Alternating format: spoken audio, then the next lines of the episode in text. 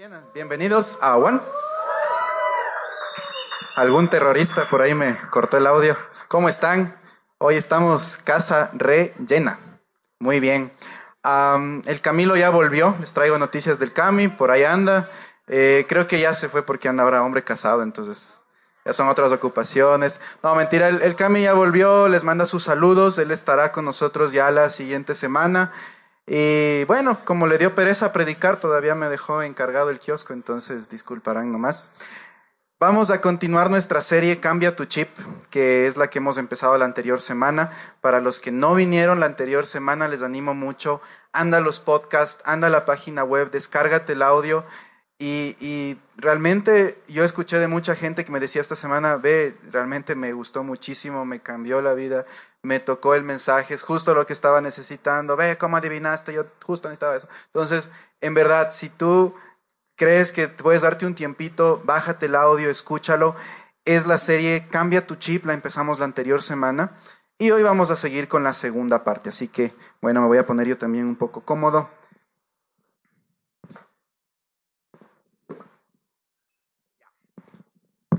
Bueno, listo. Entonces, habíamos hablado la anterior semana de lo que tú debes hacer, o bueno, habíamos puesto un poco un resumen de qué deberías tú hacer para cambiar tu chiva. ¿A qué se refiere cambiar tu chiva? Habíamos hablado de que nuestra mente viene desde chiquitos, desde que nosotros tú y yo somos pequeños, con un montón de pensamientos, un montón de, de ideas preconcebidas o un montón de esquemas mentales que la sociedad o la televisión o el Internet o los comerciales o incluso nuestra familia ha puesto en nosotros, que nos ha hecho creer que son normales incluso muchísimas cosas negativas. Tal vez desde chiquito te dijeron, es que eres tonto, es que no vales, es que no puedes, es que nunca lo vas a lograr, es que eres del tercer mundo, es que no eres de Estados Unidos, es que no eres de Europa, es que eres pobre, es que eres limitado y un montón de cosas que tal vez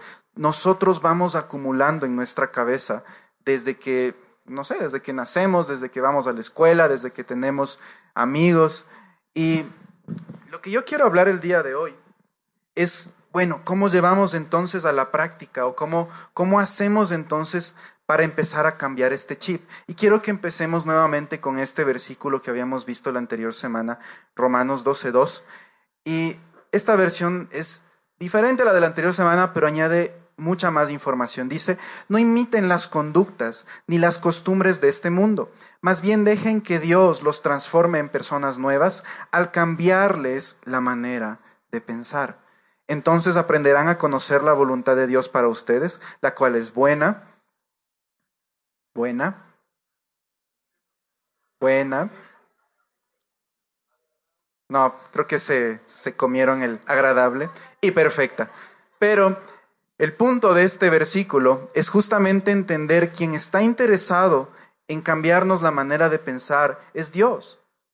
Y ahora, ojo con esto, yo no estoy diciendo, y la Biblia no está diciendo que lo que quiere Dios es lavarnos el cerebro como mucha gente lo ha pensado, o, o, no sé, hacer que pienses, actúes y razones como yo razono, como el pastor de la iglesia razona, o como el cura de la parroquia razona. No, la idea de Dios es que tú vayas renovando tus pensamientos de acuerdo a los pensamientos que tiene Dios. Y en este sentido es muy importante entender que Dios es el más interesado, porque mientras tú más renueves tu chip o mientras tú más cambies tu chip, tus respuestas y tus decisiones en esta vida van a ser mejores. Y últimamente, si tus respuestas y tus decisiones en esta vida son mejores, tu destino va a ser mejor vas a llegar a un mejor lugar. Esto también lo habíamos dicho la semana anterior. Así que el día de hoy, para ya llevarlo un poco a una parte más práctica, y vamos a cambiar un poco el formato de, de este one, porque este en verdad, perdón, este es como un, un one práctico. Entonces, vamos a hacer cómo hacer las cosas ya a nivel práctico, valga la redundancia. Entonces, hay cuatro pasos que yo les he puesto y que vamos a compartir el día de hoy de cómo tú puedes cambiar tu chip. ¿Ya? Vamos a ver el primero. El primero es el siguiente. Piensa en lo que estás pensando. Piensa en lo que estás pensando. Y sé que suena redundante, sé que suena, no tiene mucho sentido, pero déjame explicarte de la siguiente manera. Muchas veces en el día a día, cuando tú sales a tu trabajo, a tus estudios, cuando estás con personas, con tus amigos, diez mil, veinte mil, treinta mil pensamientos atraviesan tu cabeza. Y muchos de estos pensamientos, tú ni siquiera, por decirlo así, te das cuenta que están pasando por tu cabeza y tú simplemente de manera automática tú los procesas. El típico que tú dices, te equivocaste en algo y dices, chuta, qué tonto que soy, qué bruto que soy, qué bruta que soy. O el típico que dice, chuta, se fregó, esto no voy a poder, no lo voy a lograr, se fregó. Y muchos más ejemplos. Entonces el tema del piensa lo que estás pensando es que tú puedas identificar cuáles son tus pensamientos automáticos del día o cuáles son tus pensamientos que sin pensar, valga la redundancia, pasan por tu cerebro, pasan por tu cabeza en ese momento. Pueden haber un montón de ellos. ¿Y cuál es la idea con los pensamientos automáticos? Que tú los puedas identificar y tú los puedas calificar. ¿A qué se refiere calificarlos? A que tú hagas el ejercicio de decir, bueno, lo que yo más siempre pienso, por ejemplo, es que me va a ir mal en el día. No sé por qué, pero yo siempre pienso que me va a ir mal. Entonces, por ejemplo, ese sería un pensamiento que tú tienes que darle una calificación súper alta, porque es algo que realmente se está repitiendo y te está causando conflicto o te está bajando el ánimo del día. O tal vez otra persona diga, lo que yo más siempre pienso en el día es que si yo hablo con alguien, de ley le caí mal a esa persona porque yo soy medio raro. No sé si a alguien le pasa eso. Entonces, en la tabla que ustedes pueden ver acá, yo he puesto algunos ejemplos de pensamientos automáticos o pensamientos que pasan por nuestra cabeza y que a veces no nos damos cuenta. Para las personas que no alcanzan a ver la pantalla, les voy a leer. Dice, por ejemplo, qué tonto soy o qué tonta soy. No voy a poder, otro pensamiento. Nunca voy a cambiar. ¿Cuántos han dicho eso? No, es que yo soy así, yo no va a cambiar. Sí, los que me quieran, que me quieran como soy. ¿Sí o no? Los que trabajamos me van a despedir.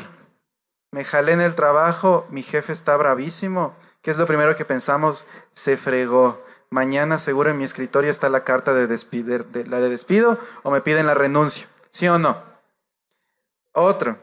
Alguien le llamo al celular, no me contesta, le mando WhatsApp, me dejen visto.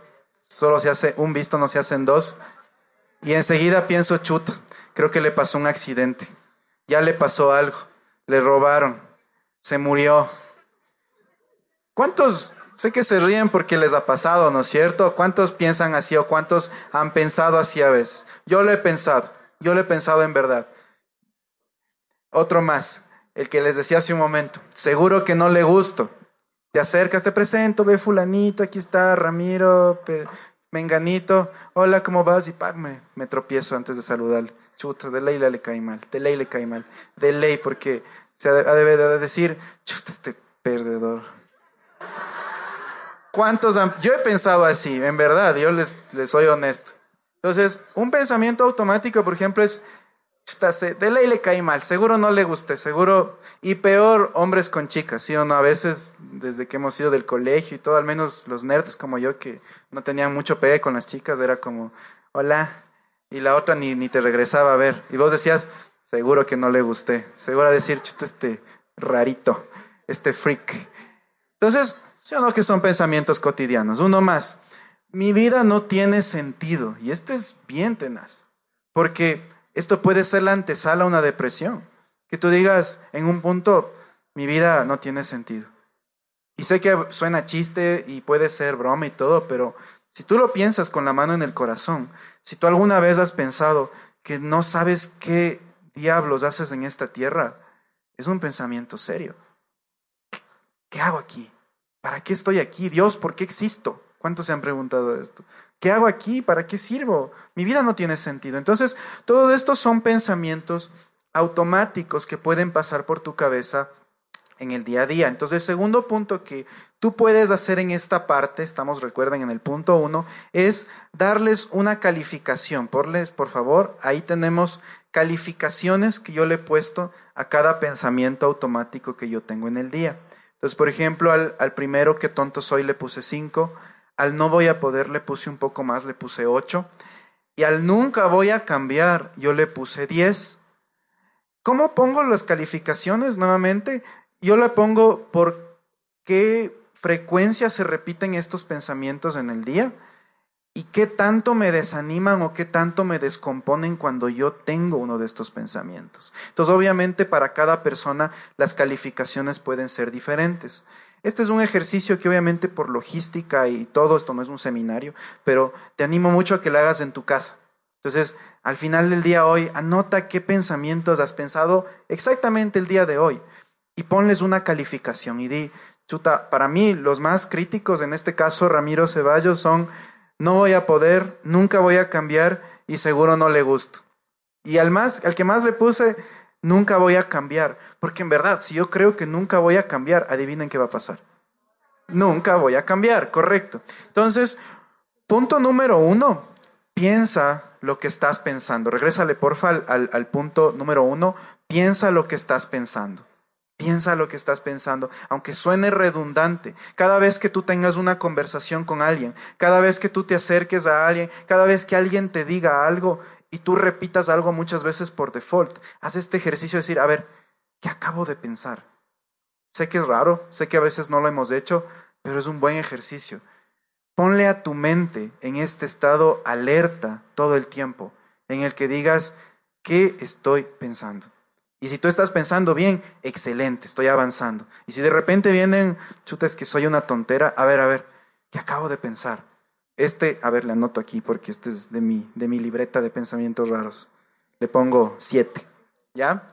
Punto número uno, piensa lo que estás pensando. Punto número dos, derribe esquemas mentales que hemos aceptado como normales. Volvemos al mismo punto de la clase, digamos, del, del one anterior. Perdón, es que tantas clases de profe ya me tienen mal. Volvemos al mismo punto del, del one anterior. Muchas cosas nos han enseñado como normales desde chiquitos. La televisión nos ha dicho es que así debe ser una chica, así debe ser un hombre, así debes comportarte, así debes actuar, así debes vestirte, esta música debes de escuchar, este estilo debes llevar. Todos estos esquemas, y, y que muchos no tienen nada de mal obviamente, pero es entender que hay muchos esquemas mentales que entre comillas son normales, pero no lo son. Vamos a ver algunos ejemplos que les he listado acá y pueden haber obviamente muchos más. Vamos con el primero, porfa, Estefan. Mi futuro está determinado por mi pasado. Mucha gente dice esto, mucha gente dice es que yo realmente ahorita estoy de manos atadas porque en mi pasado tuve esto y pasé por esto e hice esto y me pasó esto y el otro y el otro y el otro y el otro y por lo tanto yo no puedo cambiar mi futuro. De hecho, mi futuro va a ser lo que yo hice en mi pasado y eso no va a cambiar. No es un esquema normal, un esquema mental normal. La verdad, si tú crees en Jesús, si tú estás en Jesús, la Biblia te enseña que tú eres una nueva creación, que todas las cosas viejas han pasado, que eres un borrón y cuenta nueva con Dios. Y esto lo hemos visto también en anteriores Juan. Y es entender que con Dios, cuando tú empiezas una historia con Dios, es como empezar un cuaderno en blanco, en el que por más que hayas hecho cosas en el pasado, es como que arrancaras desde cero. Mira lo que dice segunda de Corintios 5, 17.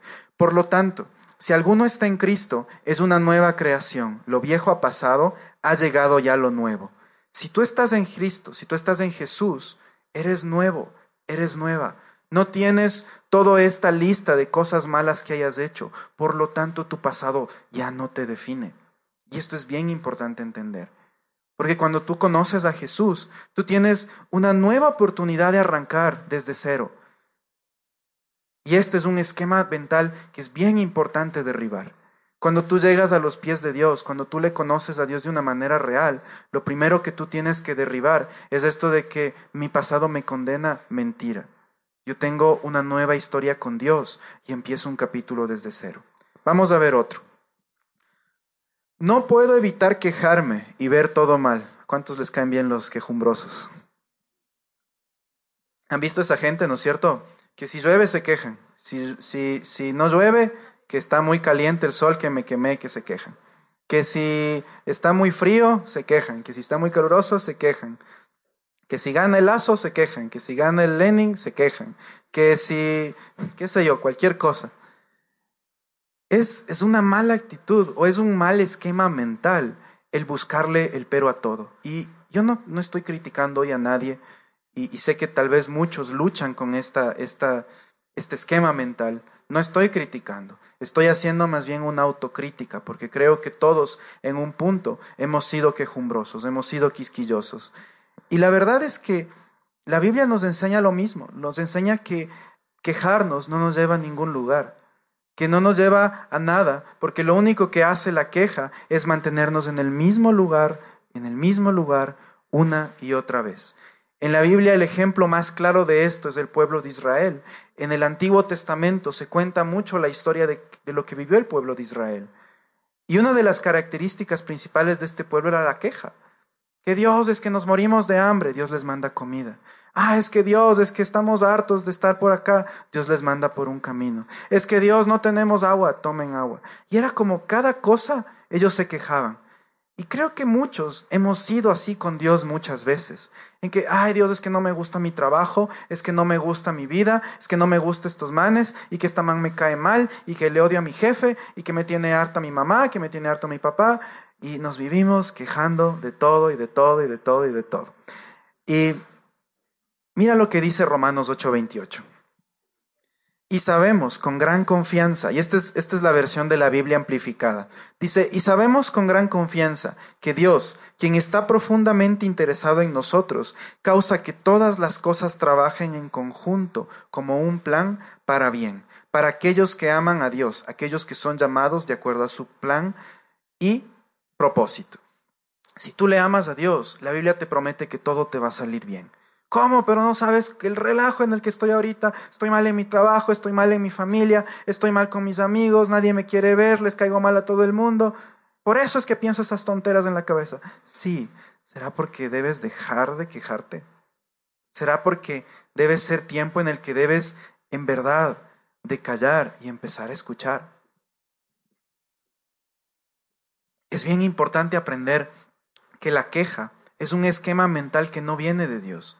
Y es un esquema mental que más bien nos lleva al contrario de la dirección en la que Dios nos quiere llevar. Aquí este versículo nos enseña, ponle de nuevo porfa Estefano, este versículo nos enseña que los que amamos a Dios, en su momento todas las cosas se ordenan, o sea, se, se, se encausan para bien.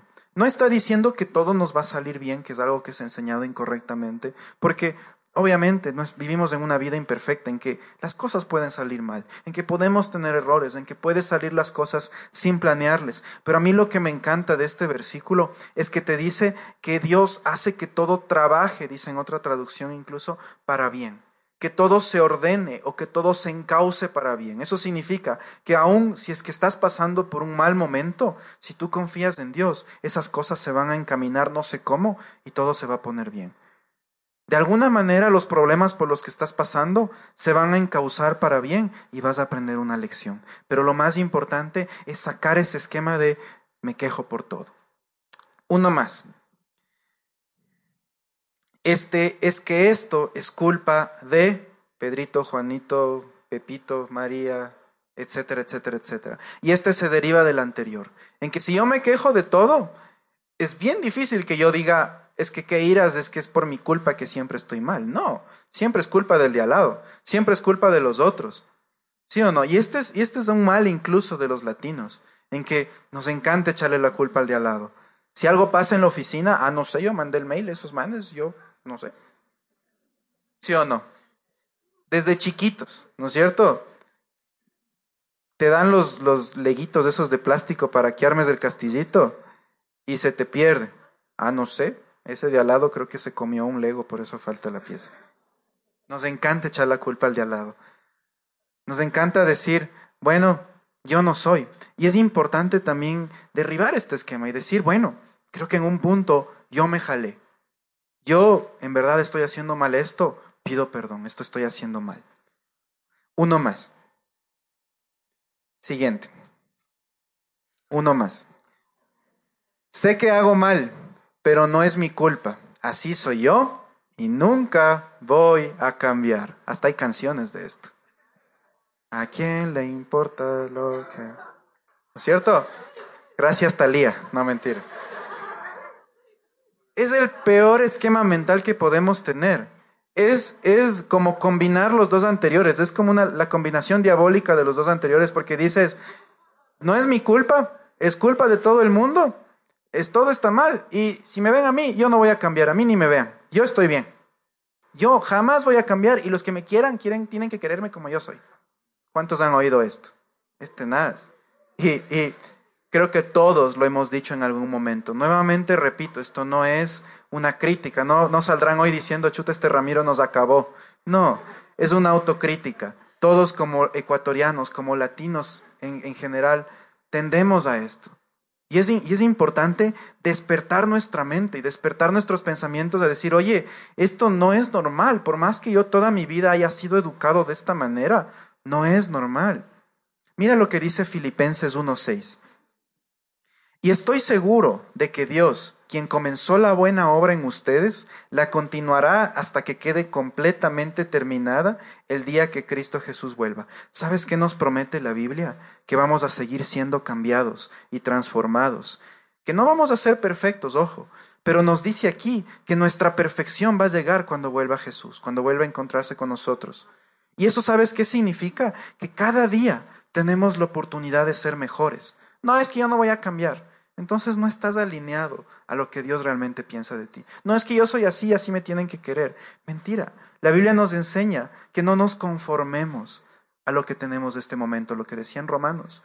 Y lo que dice acá en Filipenses es justamente eso, que la promesa es que quien haya comenzado en ti la buena obra, que si tú en un momento te acercaste a Dios y le entregaste tu vida, Él va a empezar a cambiarte poco a poco. Pero es que tengo mal carácter, no importa, entrégale a Dios cada día ese carácter. Pero es que yo soy quejumbroso, no importa, entrégale a Dios cada día tus quejas. Pero es que yo veo todo mal, no importa, entrégale a Dios. Y aquí nos promete la Biblia que cada día podemos cambiar, poco a poco, poco a poco, poco a poco. Una más. No merezco las bendiciones de Dios porque no soy digno o no soy digna. Y es así como mucha gente llega a los pies de Dios. Dice, voy a ver esto de Juan, sé que hablan de Dios y todo, pero no me siento digno. He hecho muchas cosas malas en mi pasado. He hecho muchas fregadas. Y lo primero que pensamos es, Dios de ley me va a caer con todo. Y hemos hablado un montón de este tema, yo te animo mucho, anda a las series anteriores, anda a en él, anda a la serie Él es, las dos anteriores, y hablamos mucho de que Dios ya no ve lo malo que tú y yo hemos hecho. Él lo que ve es que tú creas en Jesús. Y que tu creencia en Jesús es lo que te hace digno, es lo que te hace digna. Mira lo que dice en Efesios 1. Toda la alabanza sea para Dios, el Padre de nuestro Señor Jesucristo, quien nos ha bendecido con toda clase de bendiciones espirituales en los lugares celestiales, porque estamos unidos a Cristo. Incluso antes de haber hecho el mundo, Dios nos amó y nos eligió en Cristo para que seamos santos e intachables a sus ojos. ¿Ahí termina? ¿Sí? Chévere. Entonces, ¿qué nos está enseñando aquí? Que Toda bendición ya ha sido dada a nosotros. Es que no merezco las bendiciones de Dios. Aquí dice que si tú crees en Jesús, toda bendición ha sido ya dada a ti. Tú tienes en, Jesús todas las bendiciones. Esto lo vimos en las series anteriores, obviamente por tiempo no lo vamos a profundizar, pero es importante igual quitar este esquema de tu cabeza. Es que no me merezco, mentira. Jesús te hizo digno. Si tú crees en Él, tú te mereces todo, porque el Hijo de Dios vive en ti. Una más. Todos están mejor que yo. ¿Cuántos han escuchado esto? Ah, es que este man gana más que yo, él tiene un carro mejor que el mío, él tiene una novia más bonita que la mía, él tiene un novio más bonito que el mío. ¿Cuántos han pensado así alguna vez? Todos están mejor que yo. Te juro, hasta, hasta la, el, el perro de la esquina está mejor que yo, amiga, te juro. ¿Cuántos, ¿Cuántos han escuchado esta conversación? Yo estoy hecho pedazos. Todo el mundo está mejor que yo. Y, tiene mucho que ver con la comparación. Nos encanta compararnos con los demás. Nos encanta siempre ver cómo está el otro, cuánto gana el otro, en qué está estudiando el otro, qué ha alcanzado el otro. Hay un, hay un dicho estadounidense en inglés que es súper sabio, que traducido al español dice, el jardín del vecino siempre se ve más verde que el mío. Y es verdad. Si yo regreso a ver a alguien más, siempre, de los siempre, te prometo que va a haber alguien mejor que yo, con mejor trabajo, con mejor carro, con mejor posición, con más logros, con más metas, pero obviamente también va a haber alguien que tenga menos. El punto es el siguiente, compararte con los demás nunca es sano, nunca es sano. Nunca es bueno porque siempre vas a encontrar a alguien que tenga lo que tú quieres y siempre vas a encontrar a alguien que no tiene lo que tú tienes y te puedes llenar de orgullo. El punto es, todos están mejor que yo, es un pensamiento o es un esquema que no debería importarnos. Mira lo que dice Mateo 6:31. Busquen el reino de Dios, esto decía Jesús, por encima de todo lo demás, y lleven una vida justa, y Él les dará todo lo que necesiten. Aquí nos habla Jesús de que mientras nosotros le busquemos a Él, Él se va a encargar de nuestras cosas. Mientras tú te encargues de buscarle a Él con todo tu corazón, de conocerle a Él, te aseguro, y yo te hablo por experiencia propia, Él se va a encargar de tus problemas. Mientras más tú y yo nos encargamos de que necesito acumular más, necesito ganar más, necesito tener este carro, necesito comprarme esta casa, necesito este negocio, necesito tener diez mil en el banco, más estamos desgastándonos nuestros pensamientos diarios en alcanzar cosas que en Jesús las podemos alcanzar. Cuando tú te enfocas en conocerle a Él, como dice aquí, en buscar su reino, que significa simplemente conocer lo que Él significa y lo que Él es, te aseguro que todas las cosas se van a dar. Todo se va a encargar Dios. Las cosas se van tranquilamente a dar. Entonces, nuevamente, y puedo darles un montón más de ejemplos de esquemas mentales. Sé que tal vez tú hoy habrás sacado los tuyos propios, pero el punto número dos, nuevamente para volver, es derriba todo esquema mental que hayas aceptado como normal. Por, favor, por el punto número dos. Derriba todo esquema mental que, entre comillas, esta sociedad te haya enseñado como normal. Punto número tres. Entonces, ya hemos reconocido los pensamientos automáticos, hemos derribado o detectado cuáles son los, los pensamientos normales, entre comillas. Ahora viene el punto de reemplazarlos reemplaza los pensamientos automáticos y estos esquemas normales. ¿Y con qué le vamos a reemplazar? Con las verdades de Dios, con lo que Dios piensa de nosotros, con lo que Dios dice de nosotros. Aquí hay un ejercicio súper práctico que vamos a hacerlo. Ah, por tiempo, obviamente, no les voy a pedir que escriban, pero en sus mesas ustedes van a encontrar una hojita que dice cambia tu chip. Y yo te animo mucho, si tú puedes hoy, llévate a la casa, haz este ejercicio en la tranquilidad de tu casa, a, tus, a, solas, como tú quieras.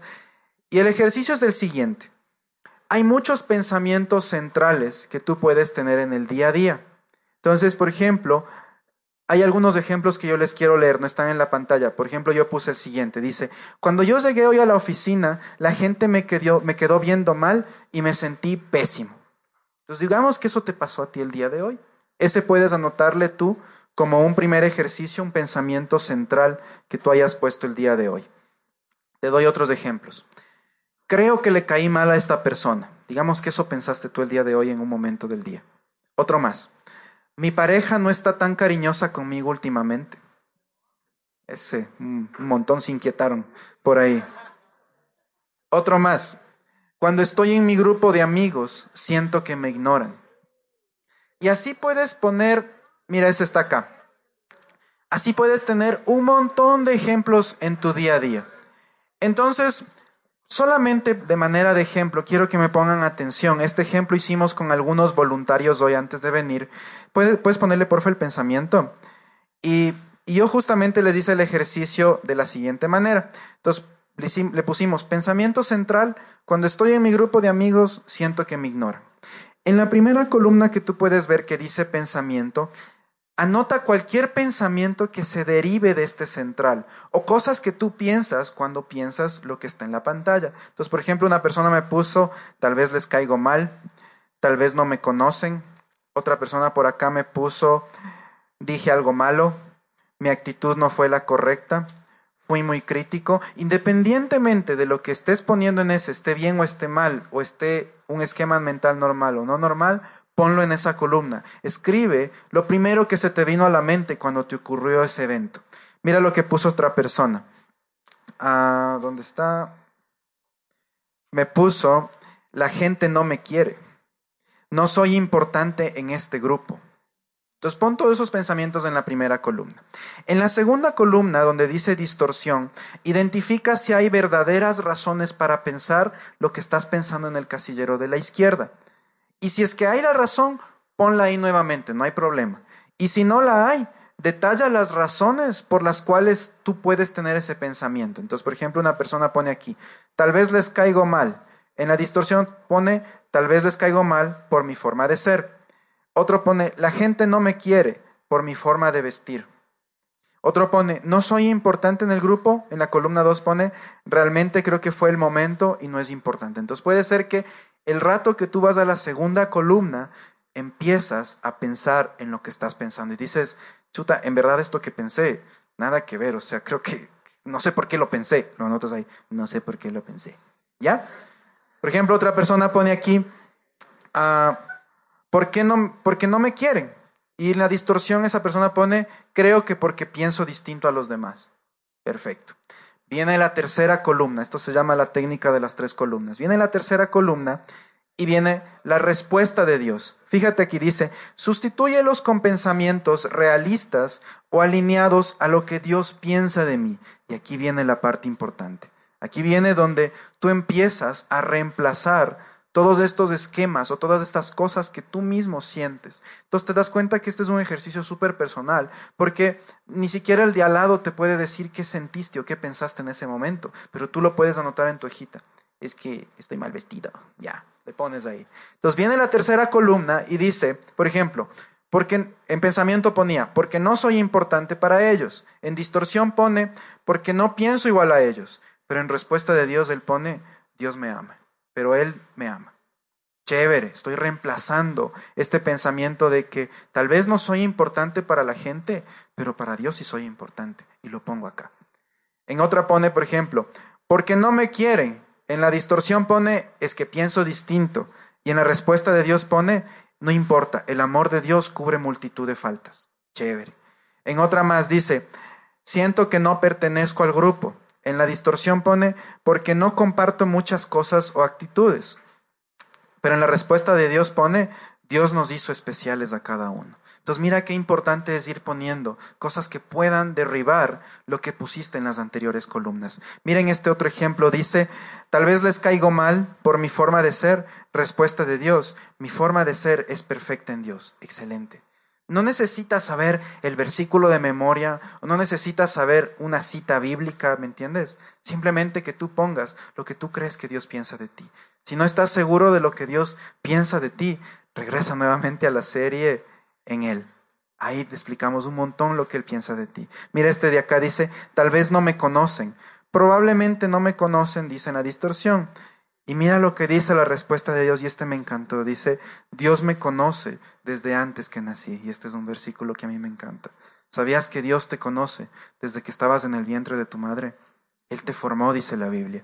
¿Te das cuenta lo importante que es desglosar el ejercicio hasta llevarlo a punto por punto por punto? ¿Sabes cuál es el propósito? Que tú llegues a la raíz de estos pensamientos, que tú logres cambiar tu chip, que tú metas la mano en esa caja de tu mente, saques esto y empieces a reemplazar pensamiento por pensamiento con un pensamiento de Dios. Y esto me lleva al último punto, punto número cuatro y para terminar. Prepárate para próximos ataques. Suena juego de estrategia. Voy a invitar a la banda, por favor, a que venga. Y nuevamente yo quiero hablar de lo que compartía la anterior semana. Y es que tú puedes escoger qué pensamientos vengan a tu mente.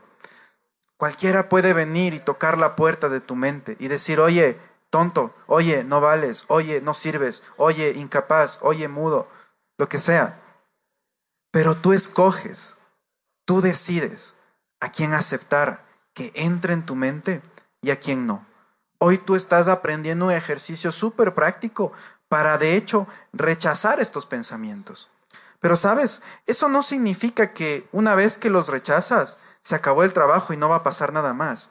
Esto es una lucha de todos los días. Es un ejercicio de todos los días, hasta que en un momento tú saborees la victoria. Tú saborees el, el tiempo en el que ya sientas que en verdad ese pensamiento ya no tiene poder en ti. Es que Ramiro, no tienes idea lo mal que a mí me hace sentir la gente. Siento menos que los demás. No importa, es la práctica. Día a día, haz este ejercicio de las tres columnas en tu casa. Prepárate, prepárate para próximos ataques. Cuando este pensamiento venga a tu mente, está preparado. Sé siempre preparado para decir no, porque la verdad de Dios es esta. Porque lo que realmente Dios dice es esto. Mira, mira lo que dice en este versículo y con este quiero concluir. Tú guardarás en perfecta paz a todos los que confían en ti, a todos los que concentran en ti sus pensamientos. Está hablando de Jesús. Mientras tú concentres tus pensamientos en Él, Dios va a traer paz a tu mente. Está hablando de tu mente, no solo de tu corazón. Está hablando del campo de batalla de tu mente. Mientras tú confíes en Dios, mientras tú pongas tus pensamientos en Él, mientras tú pongas tu confianza en Él, Él va a guardar tu mente en paz. Les voy a pedir que por favor nos pongamos de pie. Y quiero orar para terminar. Y, ¿sabes? Antes de venir acá, justo esta semana, pasaron un par de eventos en, mi vida cotidiana. Y justo, justo, justo el día de ayer, yo estaba full estresado. Es más, eh, creo que por ahí hice algo que estuvo mal. Me refiero a una mala decisión económica. Por ahí calculé mal unos números y creo que este mes voy a estar saldo en contra. no importa ya. Pero si tú te ha pasado lo que me pasó a mí en algún momento, ¿qué es lo primero que se te viene a la mente? Me fregué, no tengo plata, estoy saldo en contra, y ahora cómo voy a pagar esto, y ahora cómo voy a hacer esto, y no me va a alcanzar la plata, y no tengo dinero, y será que pido un préstamo, y será que mi papi me presta, y será que voy al banco, y será que hago esto y esto y esto. Y empecé a llenar mi mente de todos estos pensamientos de qué puedo hacer yo en mis fuerzas. Y, tal vez no está mal, porque son alternativas que podría hacer para, para que mi cuenta un poquito deje de sangrar y suba un poquito el saldo. Pero a lo que yo quería ir hoy es que muchas veces lo que tú y yo podamos hacer no se compara a lo que Dios puede hacer. Y yo ayer de noche, yo decidí, dije, no más estos pensamientos que en verdad me estaban ahí cayendo con todo. Yo dije, decido confiar en Dios. Y volví, y este versículo yo lo encontré ayer, no estaba en el mensaje, de hecho, yo lo puse al último. Tú guardarás en perfecta paz a todos los que confían en ti, a todos aquellos que concentran en ti sus pensamientos. Yo decidí confiar en Dios. Y aún no sé cómo voy a salir este mes, porque en verdad me endeudé mal. Pero confío en Él. Concentro mis pensamientos en Dios. Sé que lo va a hacer. Vamos a cerrar un momento nuestros ojos y vamos a orar. Gracias Señor Jesús porque tú tienes el control de nuestra vida, porque tú sabes lo que necesitamos aún antes de pedirte. Gracias Señor Jesús porque aún en medio de nuestros problemas, de nuestras preocupaciones, de nuestras debilidades, tú sabes qué hacer. Tú sabes la respuesta más que nosotros mismos. Aun cuando nosotros queremos hacer cosas en nuestras fuerzas o queremos ahí tratar de resolver todo por nosotros mismos, tú sabes qué hacer, Señor. Y esta noche decidimos confiar en ti. Esta noche decidimos arrancar de raíz todos estos pensamientos que han sido dados en nuestra cabeza, todos estos pensamientos que hemos creído que son normales, todos estos esquemas mentales, todos estos estilos de vida que la televisión, que la gente, que la sociedad nos ha dicho que son normales, Señor. Hoy decidimos deshacernos de estos pensamientos y llenarnos con tus verdades, Señor. Llenarnos con lo que tú piensas de nosotros. Y oro este momento toda persona que haya estado luchando con pensamientos de depresión, de suicidio, pensamientos súper serios. Yo declaro que estos pensamientos se van en el nombre de Jesús. Yo declaro libertad, libertad en las mentes de las personas que están acá. La Biblia dice que a quien el Hijo del Hombre libertare será verdaderamente libre. Y yo oro por libertad en nuestros pensamientos, paz en nuestros pensamientos, paz que sobrepasa todo entendimiento. Y lloro, Señor, desde hoy, desde que salimos por esta puerta, Señor, caminar en tus verdades y en tus esquemas, Señor. No más en lo que nos han dicho, no más en lo que, hemos creído hasta este momento, pero en lo que tú piensas de nosotros. Y yo te pido esta noche, adórale con todo tu corazón. ¿Por qué hacemos este tiempo de adoración? Porque simplemente le decimos, Dios, tú eres más grande que mis problemas, tú eres más grande que lo que esté pasando este momento, de lo que esté viviendo, de los pensamientos que me hayan querido atar, tú eres más grande. Y mientras tú le adoras, yo estoy seguro que Dios va a empezar a liberarte. Yo estoy seguro que estos pensamientos van a empezar a caer ahí donde tú estás, con tus ojos cerrados en, todo este tiempo, en, esta, en este tiempo con Dios, cántale como si fueran tus canciones. Vamos a adorarle.